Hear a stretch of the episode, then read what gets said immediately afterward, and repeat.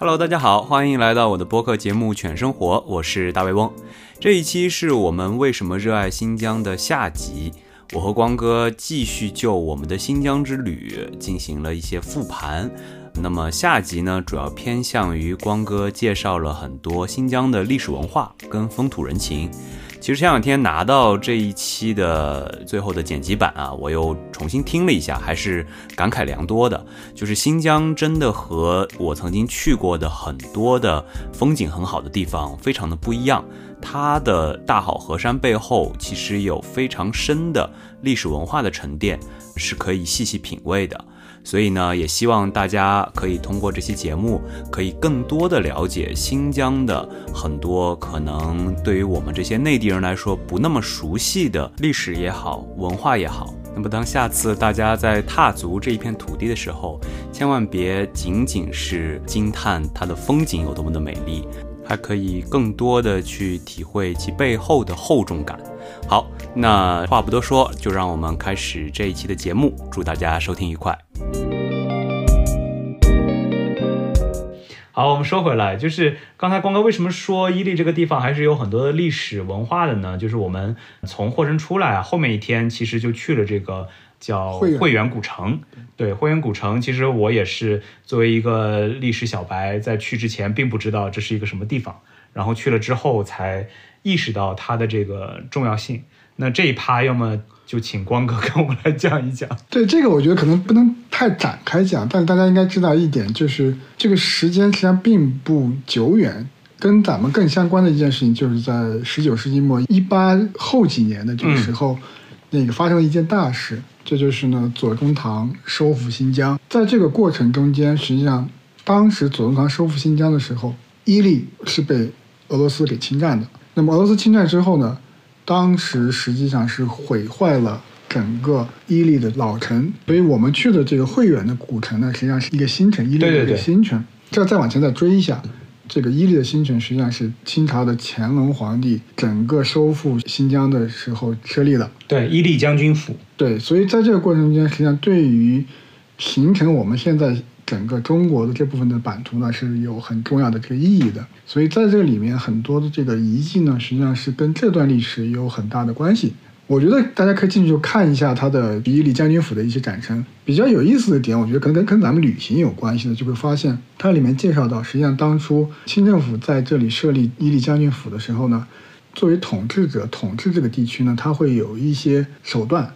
他会去派出一些驻扎部队在各个地方进行驻扎，同时呢，他会有一些巡边。这个伊犁将军呢，他实际上会定期的去巡查各个驻扎点。对，你会发现他走的路线就是我们今天的旅游路线啊。很可惜的是啊，有一些路线因为一些历史上的这个丧权辱国的条约已经不在中国境内了。但是我们目前能走的很多路线，就是他当年巡边的这个路线。嗯，明白明白。其实。光刚才讲的一个点，我也非常有感触，就是我们一起同行的一个朋友也反复的说，如果没有左宗棠当年的这个收复新疆，其实现在根本这块地儿可能就不是中国的。是的，是的。为什么在会源古城大家可以看到一个非常大的左宗棠的像？还是非常值得我们去瞻仰一下的。对我们也是买了门票去参观了这几个古迹。会员古城实际上是有三个国家保护文物的名单的。对，就伊犁将军府也是其中之一的。当然，它现在留存下来的建筑并不多，但里面的展陈，包括一些文字材料的介绍，我觉得还是蛮有意思的。对对对，大家可以结合这个旅途的这个感受去感受一下历史吧。是的，是的，就是新疆虽然还是以自然风光为主，但是丝绸之路包括。整个清朝之后，新疆的一个动荡，嗯，我觉得通过在会源古城的参观，还是有了非常直观的一个感受。然后除了左宗棠之外，给我留下印象最深的就是还有这个林则徐，就是整个林则徐被贬到新疆来之后的整个过程，包括在另外一个景点，其实有一个专门的林则徐的这个关于家训。他的整个历史、整个故事的一个介绍，给我也留下了挺深的印象。就这两位，其实对大家来说，应该也都是如雷贯耳的名字。其实跟新疆都有非常深的渊源。对，甚至大家看到的一些清宫戏啊，对吧？包括刚说的往前追一些乾隆怎么去收复新疆，对这个我觉得也是一段比较有意思的历史。有兴趣的话，大家可以再去仔细去看一看。是的，是的。可以展开说一点，就是嗯新疆这个区域呢，它实际上是一个偏农耕和游牧交杂的一个地区。我们在伊犁河谷会很明显的看到，你往山上走一点就是牧民，往山下走一点进到河谷里面就是大片的农田，种的包括有玉米啊，我们平常叫苞谷，有小麦，有红花，有葡萄。作为一个大的帝国的统治者，他怎么统治农耕文明和游牧文明，实际上是还是有很多的这个艺术的，因为这中间实际上两种文明对于权力结构的形成是不太一样的，对，对吧？所以在这个过程中间，怎么样能够形成我们目前这个国家范围？怎么样能够在这个过程中间形成一个统一的这个国家？实际上还是有一些安排，有一些制度上的这个讲究的。这个呢，之前也听了施展老师的一些播客，大家有兴趣可以去听一听。没问题，我们回头放到 show notes 里边。对，这中间就对于怎么样既管理草原民族，又管理农耕的这个文明，这中间实际上我觉得还有一个很大的误区，就是我们观念中间老觉得自己是农民的后、嗯后代，嗯，对对对，对吧？但是你只要越过长城往北边去看，很大的领土上，咱们很大的这个群众是生活在草原上的，是生活在牧区的，这个生活习惯是完全不一样的。我觉得，包括我们来旅游，实际上也是在加深大家了解。在这个过程中间，你可能也真正知道了，就是有一些多样性的存在。对，就是这个感受，其实，在包括去内蒙，然后去新疆，感受会更深一些。对，然后包括云括西藏，南、西藏，对，对对对，云南云南也有些也有也有一些这个方面的，所以整个西部吧，可以说其实都是帮助我们这些呃，就像光哥说的，农民的后代 去理解跟游牧民族的这个怎么交融，然后一步一步走向融合的这个过程，可能比大家只是看一些书会有更加深刻的一个感受。好，我们聊到这个会员古城，然后我们那一天从会员古城出来之后，就去了伊宁。其实伊宁也是基本上来这一片旅游一定会去的一个城市。对啊、它确实也是一个非常有特色的新疆城市。我说的有特色是相对于包括我们前面去的像奎屯，包括我们后面来的像双河啊、这个博乐啊这些城市，这些城市其实都是兵团城市。兵团城市它整个规划的非常好，但是呢，非常的整齐划一，长得都差不多，然后就非常的新城市的这个感觉。伊宁，特别是它的老城区啊，我们其实没有去六星街，我们去的是卡其赞。好像我后来看了一些资料，卡其赞其实是比较新的一个旅游的区域。对，就是因为我们走在里面也会看到，还有一些地方在修。然后呢，来卡其赞的游客基本上是坐着那个马车，卡赞就是奇，不好意思，口误，卡赞啊，卡赞奇，卡赞奇，不好意思啊，游客都是坐着马车绕一圈儿。然后这里还有一个非常有意思的点，就是我们因为住在这个卡赞奇里面的一个伊宁，就是号称最好的一个民宿，也可以给大家推荐一下，我觉得那民宿还值得推荐的，叫凡境民宿。然后呢，走出来就会看到标牌上面有很多写的家访点。然后当时我跟光哥就说，这个家访点是啥意思？就是没搞懂。我们理解的家访点是这个老师去学生家里家访，这里的家访点什么意思呢？后来才知道，哦，所谓的家访点就是可以去这些家访问的点。换句话说，就是那些家都是一些当地的维族啊，包括哈萨克族的这个一些传统的家庭。然后呢，他开放他的家，大家可以走进去，然后看一看当地人的一个庭院。然后因为伊宁的这个地方，我感觉那个区域的人都还挺富的，就整个的这个庭院修的都非常的漂亮，里边可以卖一些商品啊，或者坐下来跟他们喝杯茶啊。对，这个其实还挺有意思的。然后这些坐马车的游客呢，往往就会被带去一两个家访点，绕一圈就回去了。那如果大家有时间的话，我还是非常推荐大家在老城区住一晚的，这个感受会完全的不一样。当然，现在它里面的承载量可能有限，就是能住的人有限啊。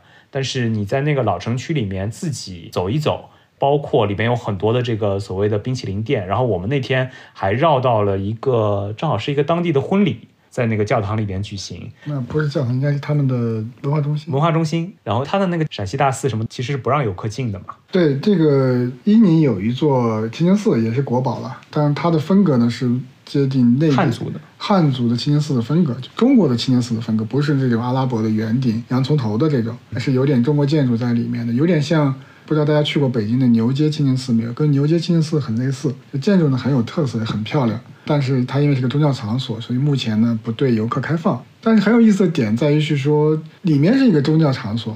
但是围绕的宗教场所外面就是一堆的商贩，啊，我觉得还是很有生活气息的，就是这种宗教和世俗的这个融合在这里，我觉得还真的看一看还是很很有意思。对，它外面不但是一片商贩，而且我们去的那天正好还有一个活动，搞了一个大的展台，是一个类似丰收节还是一个什么农民节，然后有非常多的表演，就在这个清真大寺外面。我觉得伊利的这个老百姓们自发的组织的这个各种各样的表演团队，对对对，上台去表演，还是还是很有意思。看了几个节目，有这个传统的维吾尔族的摇脖子舞，对吧？也有因为伊利这边还有一些俄罗斯族，有一些俄俄罗斯的这个舞蹈的表演，对，还有一些各族的大妈。穿着 华丽的民族服装上台跳舞的这个表演，我觉得都还蛮好。这个七乐融还是蛮有意思的。对，就是在伊宁是真正能感受到这个民族融合的一个城市。对，然后在老城区住也，因为那个老城区，我觉得基本上就是以维族为主，然后有非常好吃的糕点。我们的光哥进到一家蛋糕店就出不来，里边有很多他小时候的这个吃到的糕点。这个倒是我要说的，这可能我们小时候也不一定能吃到这样糕点。就是新疆的少数民族，他会做一些含糖量极高的糕点，其实就很像，比如土耳其啊那些地方的一些。对，有点像，但是它可能没有那么齁甜齁甜的。嗯，他会做一些类似我们叫做鸡蛋糕，类似这个各种酥上面放各种各样的干果。这种商店呢，在乌鲁木齐这样的城市呢，可能就有一家两家，很不好找。然后呢，在一些刚才大卫说到的这个冰川城市呢，基本没有。你要在奎屯搜，应该基本搜不到。如果要搜的话，用点评的话就搜民族糕点店。但在伊犁呢，你就看街边的蛋糕店里面卖的全是这样的东西。嗯它一般呢是可能从上午开始做到下午呢，品种比较齐全。你要上午去呢，可能还不一定能买到所有的各种各样的这个糕点。到下午呢，还是有的可以挑选的这个余地，非常推荐大家去到这样的店里面去挑一些可口的糕点，配上茶或者咖啡，红茶对，然后来尝尝我们新疆当地的这个少数民族的这个风味。这个应该是我觉得在其他的旅游推荐上很少见。是的，是的，我看现在比较推荐的就那种酸奶啊，然后这个奶制品，其实推荐的比较多。糕点这一块确实还比较少。就如果大家喜欢吃甜食，我还是有一个前提，就是反正我接受度一般，就是那个刚才光哥说的鸡蛋糕那一块可以，但是到了酥上面加干果那个甜点，我就有一点对我来说就有点太重了。但是确实非常的当地特色。然后呢，如果对甜食感兴趣的朋友，不要错过这个。然后我们那天在伊宁住的也很好，然后那一片儿呢就特别像我们去的那个摩洛哥的舍夫沙万，全是蓝色的，然后很出片儿。这个不知道是故意设计的。对，就是那块儿到底是因为它原来大家就都是蓝呢，还是后面涂的就不知道了。但是我会发现它很有意思的一点，就是它跟舍夫沙万的一个很大的区别，就是它在蓝墙的同时，它的那个门儿都特别的鲜艳的是橙色，或者是一些。高饱和的这个颜色，然后这个其实对比就非常的鲜明，然后也很适合拍照，所以喜欢拍照的朋友一定不要错过这一片区域。另外呢，就是我在那边体验了一个小时候的一件事情。当时内地，我觉得在我小的时候，内地呢可能喝牛奶还是比较稀罕的事情，但在新疆呢，喝牛奶是一件比较普通的事情。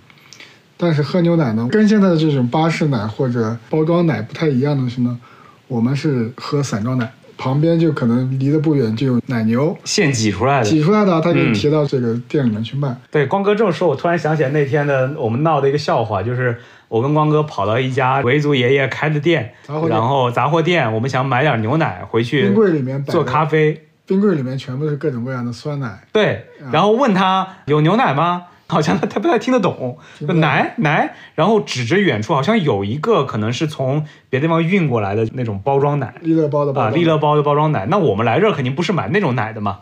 然后我们的光哥就灵机一动，就我的这个旧时的回忆出现了。就想起来了小时候对这种奶的正确称呼叫奶子，这个奶子有没有？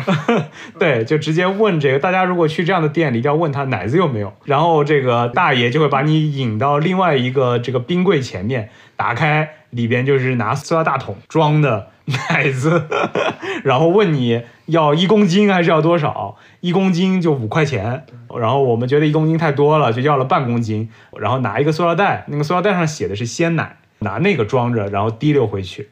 但大家一定要记住啊，那个奶不能直接喝，那个奶一定要煮熟才能喝，就是要拿锅把它再煮一遍。但就算煮一遍，我们那天晚上一行人还是不知道跟这个奶是否有关的拉肚子的情况。但是不管怎么说，那个奶的味道确实非常的浓郁。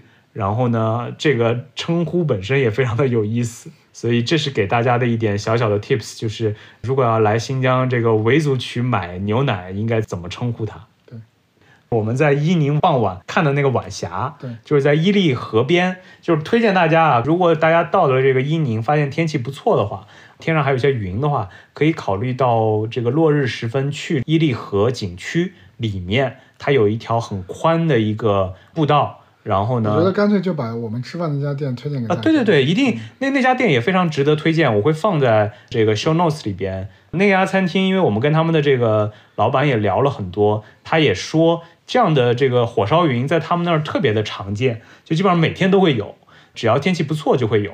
所以从他们那个餐厅出来走两步就可以到这个河边。然后那天晚上的这个火烧云，确实是我这么多年看过最壮观的其中之一吧。正好又配上伊利河，非常非常的值得推荐。然后那家餐厅本身也很值得推荐的点在于，它是做鱼的。同志们，你们要知道，来新疆玩这么多天，对于一个很爱吃牛羊肉的非本地人来说，也已经到了极限，好吗？我这么一个爱吃过油肉拌面的人，就是吃到最后，已经每天只能吃一顿饭了，就是再也塞不进去了。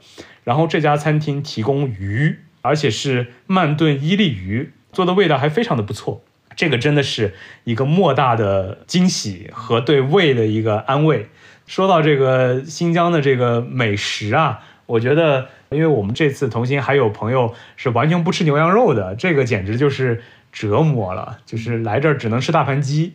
其他能吃的东西特别少，因为就算它不是牛羊肉，它很多时候也跟羊油有点什么关系。然后这个餐厅里面也是弥漫着一股挥之不去的这个 羊肉味儿，对吧？当然，对于这个热爱牛羊肉的朋友来说，肯定就是狂喜。但是还是提醒大家一句，就是就算你再热爱牛羊肉，你吃个三五天、七八天之后，你还是会非常的想念其他种类的食物。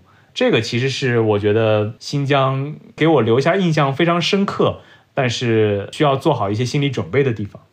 对，我觉得间隔的吃了一顿非牛羊肉的这个菜，当然这家餐厅也做牛羊肉。对对对对，但是我们是主要点了鱼，还点了鹅。对，卤蛋烧鹅也很好吃，也很好吃。另外我觉得有意思点就是，我们还是跟这个店的老板，嗯，这位姑娘聊了很多，聊了很多，也聊得很开心。呃，聊的是什么呢？我倒建议大家，如果有机会去的话，倒是可以跟亲自跟老板娘在。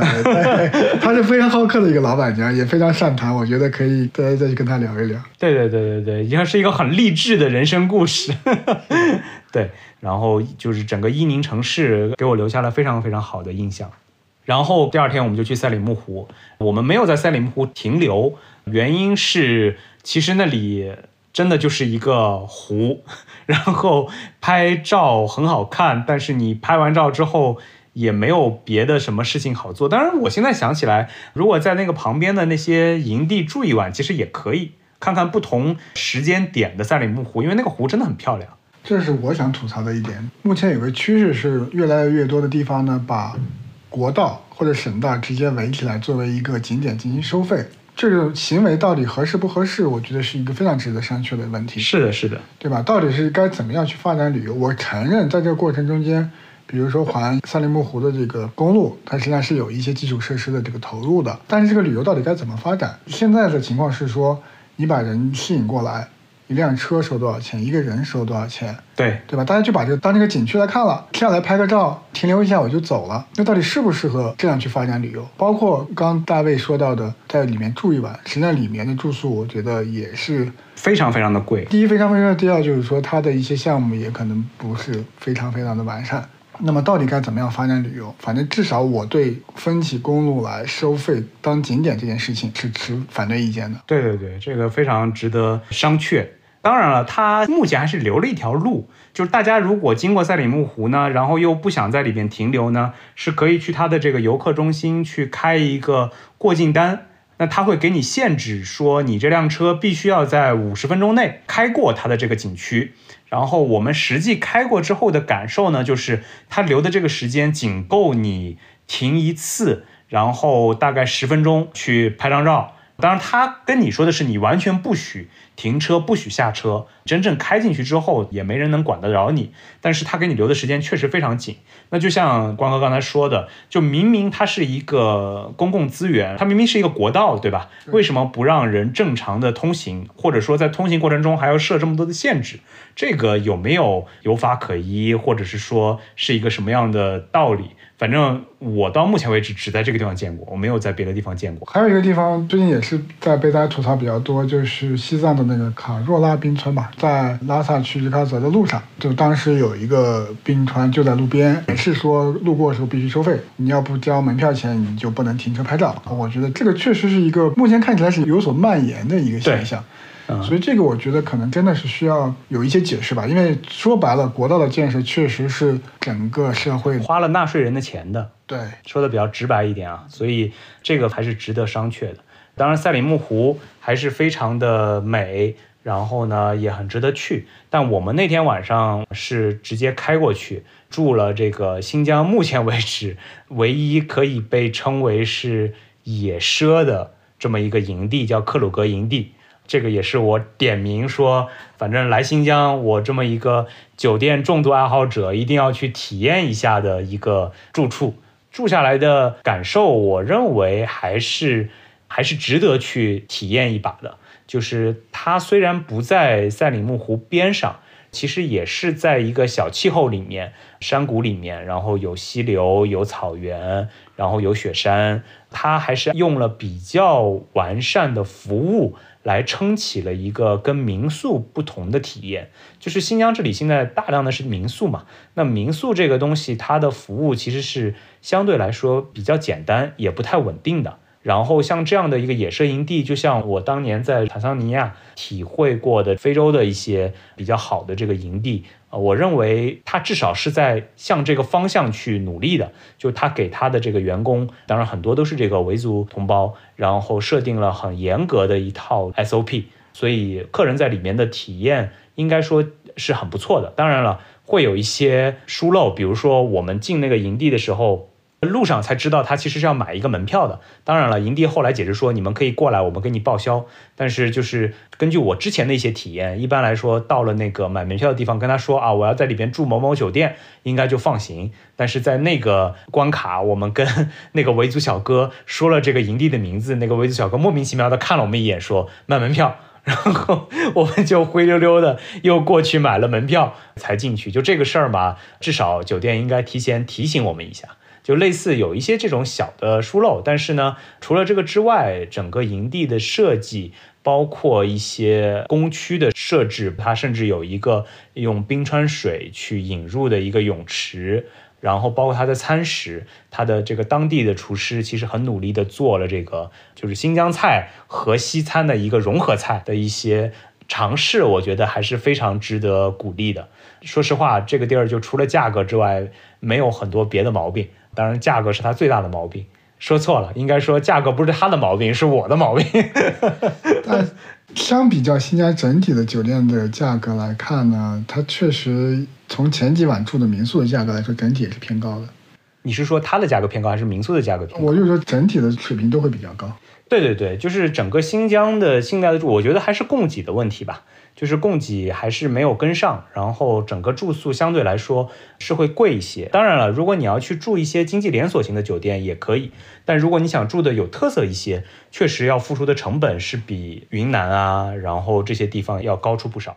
好，克鲁格营地说完之后呢，就说到我们最后一个大亮点，就是我们今天早上刚刚完成的。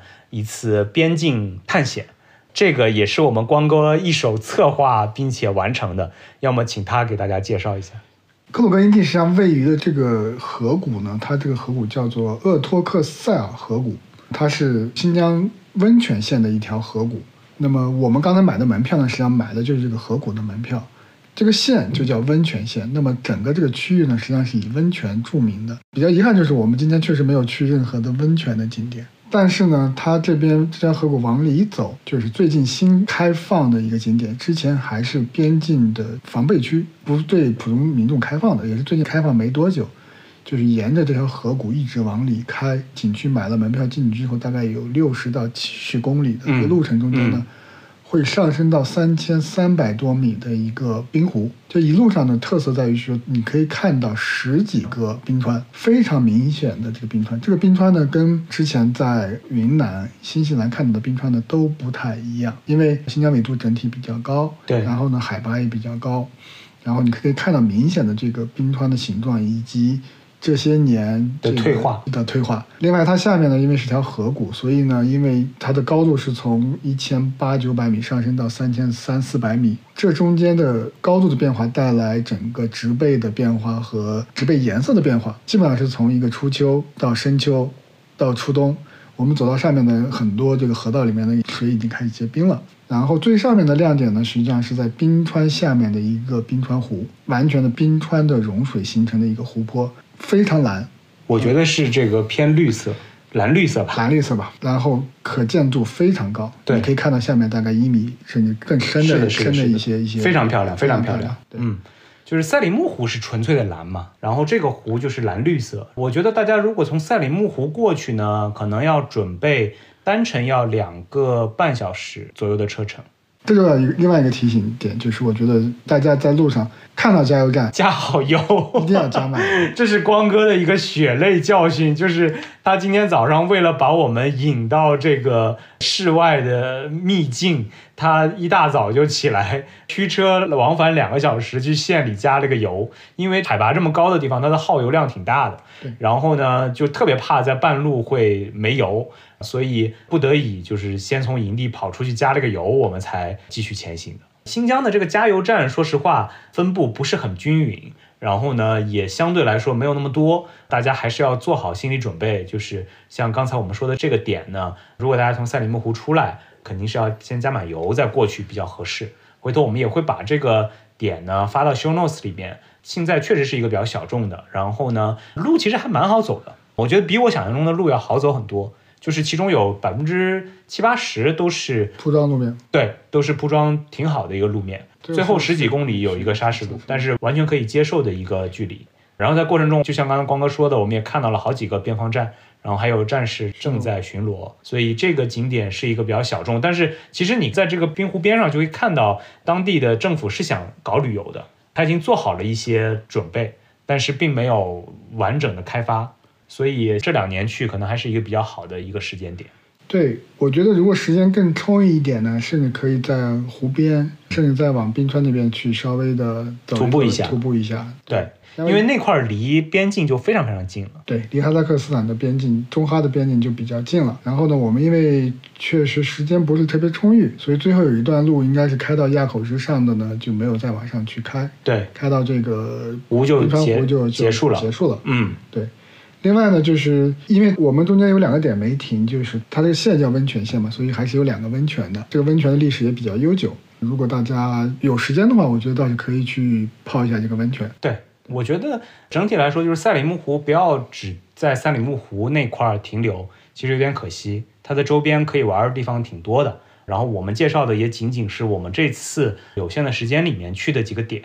说实话，你在赛里木湖那里。逗留个一两个小时、两三个小时，差不多也就这样了。我们在伊犁河边看落日的那一天，赛里木湖也有非常漂亮的晚霞。那么落日时分，可能也是值得逗留的一个时间点。但是呢，在这个之外，也看到小红书上啊，很多朋友会去伯乐去住，对吧？就是在赛里木湖那边游玩之后，也有可能就是住在温泉县。如果在温泉县的住宿，目前好像有个政策是住宿在温泉县免赛里木湖的这个门门票。对对对，这个可以给大家介绍一下，这个也是我们去买了进营地的那个景区的票，然后给了我们一张这个宣传纸上上面写的，至少二零二三年的政策这样啊。但二零二四年是怎么样？可能大家去相关的这个政府的公众号啊什么上面去搜一搜。目前的政策就是你在温泉县如果有住宿，凭这个住宿订单可以免赛里木湖的这个门票。应该是民宿还是酒店？这个可以再确认一下。对对对，大家可以上他们政府的公众号上去确认一下啊。但是是一个不错的一个优惠的，他们为了发展旅游的一个点。好，那介绍到这里，其实我们整个这个行程基本上就给大家分享完了。然后在这个过程中呢，也陆陆续续的讲了一些我们对于新疆，包括旅游、包括文化的一些点。然后也有一些我们的血泪教训也好，或者说是光哥的一些经验也好，形成的 tips，希望对大家的这个新疆之行有所帮助。那说到这个，我们为什么热爱新疆啊？我们可以再稍微再扩展一点。对，我觉得呢，实际上新疆首先呢就是一个非常特殊的地形地貌。这个呢，可能是全世界也少见的。我们小时候呢，实际上地理书上有一个说法，不知道是只有新疆地区有，还是全国地区就有。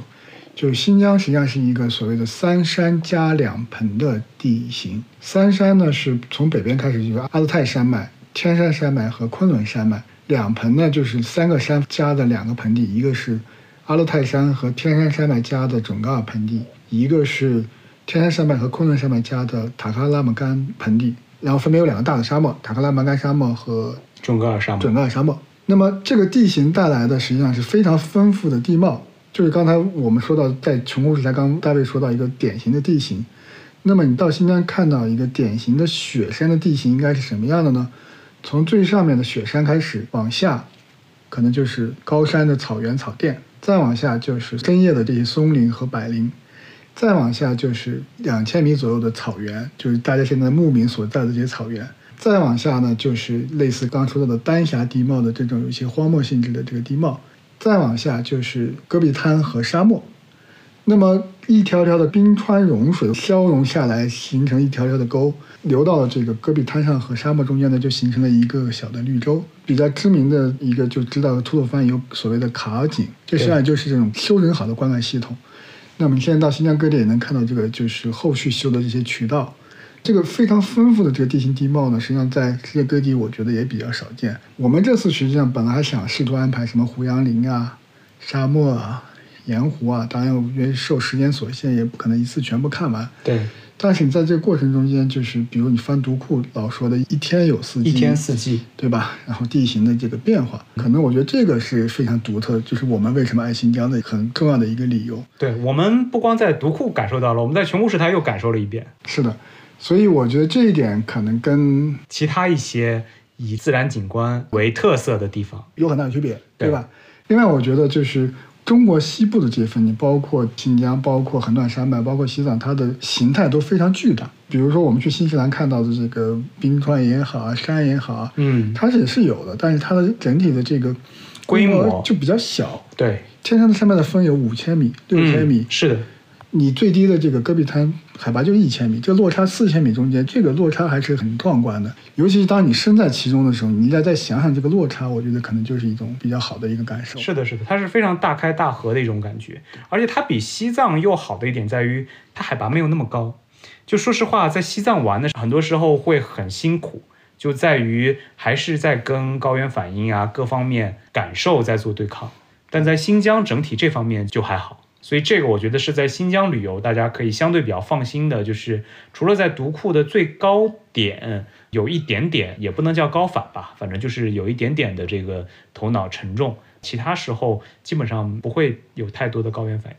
对，这个也跟我们行程安排有关。对对对，我们没有去，比如说如果去南疆的话，我们可能会去到一些更高海拔的帕米尔高原的一些地方，对吧？那我觉得可能也会有一些高反了。对，但整体来说，我觉得在新疆旅游，身体的感受比在西藏要，就是西藏是真正的所谓的眼睛在天堂，身体在地狱的一种感受。特别是当年跑到那个珠峰大本营的时候，更是这个感受非常的深刻。新疆这块儿这一点上还是好很多。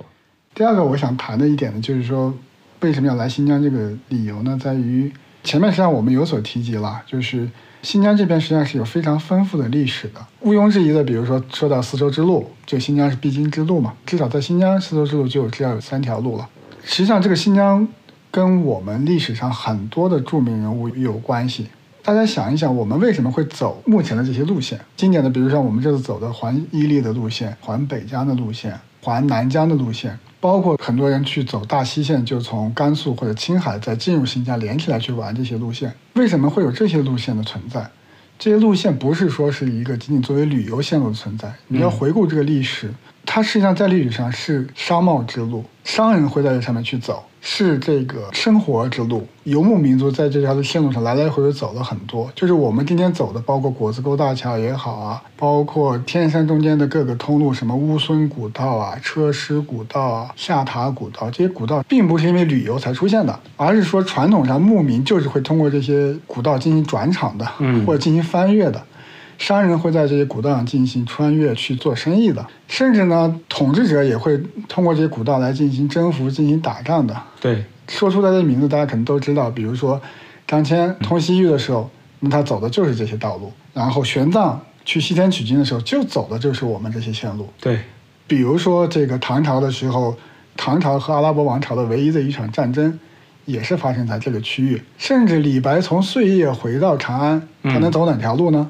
肯定还是得走这条路，还是得走这条路中间的某一条路。所以在这条路上呢，还有很多的古迹，还有很多的文化的这个遗产，这是我们这次所没有涉及到的。那么包括库车的石窟啊，吐鲁番的石窟啊，还有吐鲁番的高昌故城、这个交河故城啊，汉朝和唐朝赫赫有名的安西都护府、北庭都护府的遗址，嗯，实际上在新疆都是可以找得到的。包括一些除了石窟之外，其他的一些佛教的遗址，比如说吐鲁番在历史上是很多高昌王国的这个首都。那么在我们的宋朝的时候，实际上有个叫做回鹘高昌的这么一个地方政权存在。那么它实际上用了吐鲁番作为它的冬天首都，但它像很多游牧的王朝一样，它在天山的北边呢又设立了一个夏都。它到夏天的时候呢，会翻越天山去夏都。就现在的吉木萨尔县的有个北庭故城，到那边去避暑。他在那边修建了一个非常大的、一个非常漂亮的一个佛寺，就是西大寺。有机会的大家可以再去看看。就实际上我们这次的线路对于这些文化古迹的设计呢，还是比较少的。对对对，是的，是的，是的。所以听光哥这么说，就是能理解为什么新疆的旅游其实还有非常大的潜力可以挖。因为现在我感觉很多人来新疆还是冲着它的自然风光来的。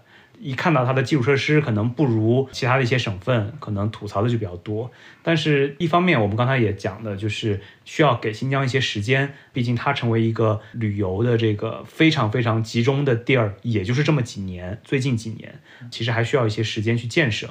另外一方面，就是新疆比起其他的，包括像云南这样的省份，包括像新西兰这样的国家，它很独特的点就在于它的文化底蕴跟它的历史的渊源。光哥想到那个，我就鸡皮疙瘩一下就起来了。就是我走的这条路，可能就是之前玄奘走过的这么一条路，然后也有可能是林则徐也好，或者是左宗棠他们当年去征服或者说收复新疆所走的这么一条路，这个感触会更深一点。就开车在路上也好，或者走在路上也好，可能除了看风光之外，还可以多想想这个点儿。我觉得还是很有意思的，所以来新疆之前，或者说我下次进疆之前，可能要做更多的功课，可能从历史文化的角度再多做一些功课，然后再来，这个感受又会跟大家只是看风景会有很大很大的区别。好，那今天因为时间有限，可能关于历史文化这一趴我们就不能展开了，但是我觉得还是浅浅的带到一下，然后也给。大家去展现出来了整个我们为什么爱新疆的一些很重要的点。那最后的最后，我想再 Q 一下这个光哥，就是其实我在节目一开始就讲到的一个点，就是作为一个新疆本地人。你当年或者是你了解到的现在的新疆人是怎么玩新疆的？能不能给我们这些外地人提供一些线索？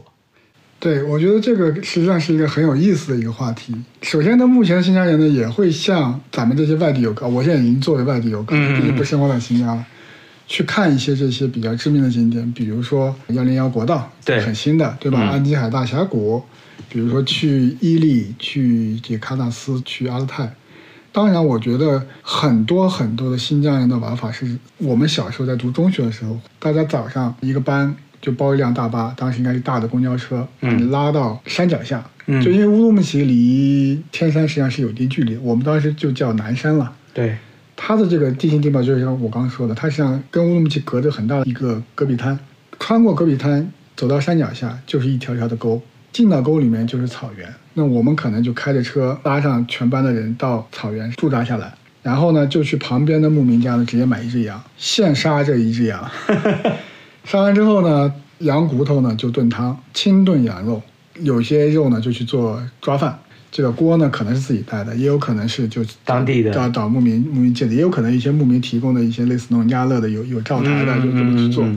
这灶台一定有烤肉炉子，嗯，然后一定会选最好的羊腿肉去做羊烤肉。对，羊肉的准备还是会有一定的工序的。对，这些所有的工序呢，一定是有人去做的。剩下的人呢，就可以沿着这个山坡就往上走了，从草原走到这个松树林里，你可以爬很高。当然呢，如果是夏天季节比较好的时候呢，松树下面还有菌子。嗯，新疆也是有菌子的，不仅仅不仅仅是这个。云南有。对，新疆的人也是可以看到板板的。呃，基本看不到板板。我觉得新疆的毒菌子很少，我们抓的菌子下来基本上就炒着吃的。当山上的人徒步，那是不叫徒步，就爬爬山。回来之后呢，抓饭也做好了，清炖羊肉也做好了，大家可以开始一边吃一边喝。对，然后说到喝呢，小朋友是不能喝酒的，大人有可能会带着啤酒，我们会带着饮料。每条沟一定会有冰川融水。对。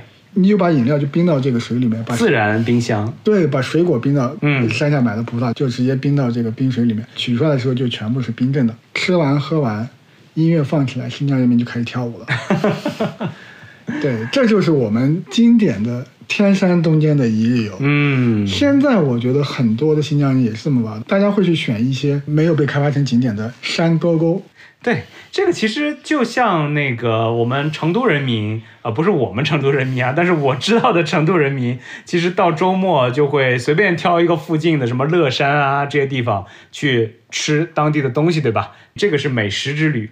然后新疆人民听起来就是随便找一个山沟沟里面去进行这么样的一个一日游。那个我们那天在伊利，就是刚才说的那个餐厅的那个老板去跟他聊，他不也说嘛？他虽然人出生不是在新疆，但是在新疆长大的，生活了二十多年的这么一个新疆人吧。其实现在出去玩的方式还是这个样子，还是刚才光哥讲的这种模式。所以大家如果有机会的话，我觉得可能也可以找个一天，用这种方式体验一下。新疆人的这个旅游方式，其实应该是一个很不错的体验啊。我们这次反正就是一般大家第一次来新疆嘛，都是会想看很多的景，然后呢，因为每个景和每个景之间又隔很远。